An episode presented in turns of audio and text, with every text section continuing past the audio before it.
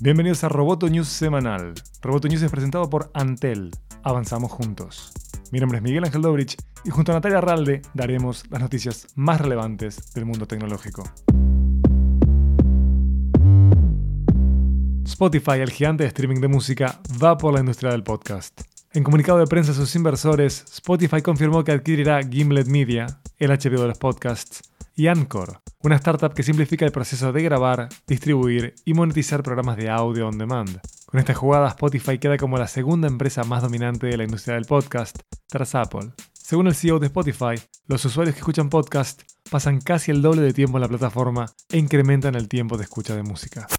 Facebook celebró su aniversario número 15 con otro dolor de cabeza, ya que dos de las más importantes agencias de fact-checking del mundo, Associated Press y Snopes, anunciaron que dejarán de trabajar con la red social.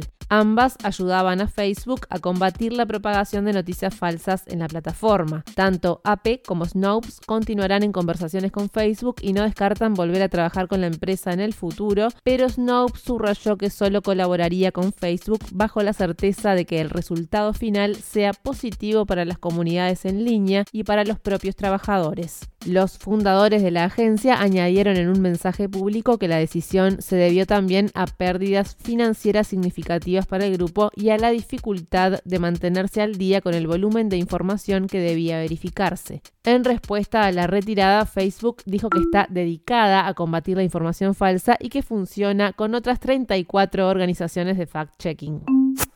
Finalmente, Twitter comparte cuántos usuarios diarios tiene. En su informe para inversores, Twitter sostiene que cuenta con 126 millones de usuarios por día.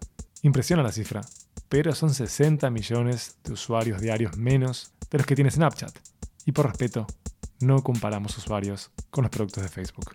Están gigantes.